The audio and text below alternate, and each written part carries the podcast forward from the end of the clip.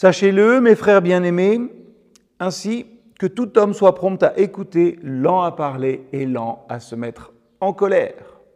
Ce verset, nous le connaissons, nous l'avons déjà entendu dans toute cette série sur Jacques. Et une partie essentielle, je crois, dans notre manière de nous entraîner à avoir des paroles qui ont du sens, à parler en faisant attention, eh bien, je pense que ça réside dans notre capacité à savoir écouter attentivement.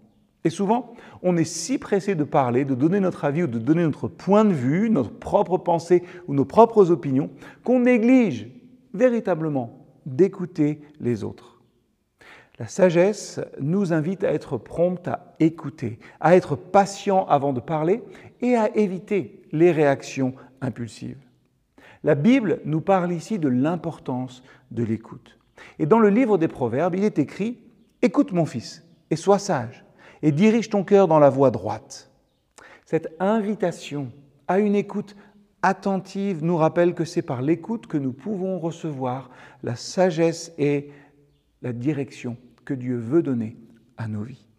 Alors, lorsque nous écoutons attentivement aussi, nous sommes disposés à recevoir les paroles des autres sans interruption, sans jugement non plus précipité.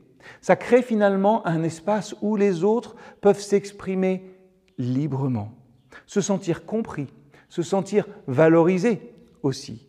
Cette attitude d'écoute nous permet même de mieux comprendre les besoins et les préoccupations des autres, de renforcer les liens entre nous et d'éviter les conflits inutiles. Alors oui, l'écoute attentive est également essentielle, effectivement, dans notre relation avec Dieu. La prière est un moment privilégié pour écouter la voix de Dieu et pour chercher sa volonté. Et dans le livre des psaumes, hein, nous trouvons de nombreux exemples de prières où les psalmistes écoutent attentivement les réponses de Dieu. Par exemple, dans le psaume 85, verset 8, il est écrit Je veux entendre ce que Dieu l'Éternel dit, car il parle de paix à son peuple et à ses fidèles, pourvu qu'il ne retombe pas dans la folie. En fin de, en fin de compte, l'écoute attentive est un acte d'amour envers Dieu et envers les autres. Ça démontre notre respect, ça montre notre considération pour leurs valeurs et pour leur dignité. En écoutant attentivement, nous pouvons apporter du réconfort, de la sagesse et de l'encouragement à ceux qui en ont besoin.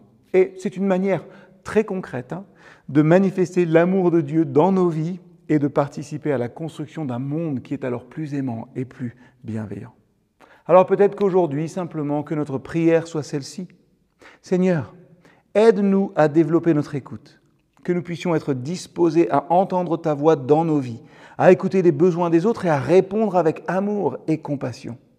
Accorde-nous la sagesse et la grâce d'écouter attentivement, afin que nous puissions grandir dans notre relation avec toi et vivre en harmonie avec ceux qui nous entourent. Amen.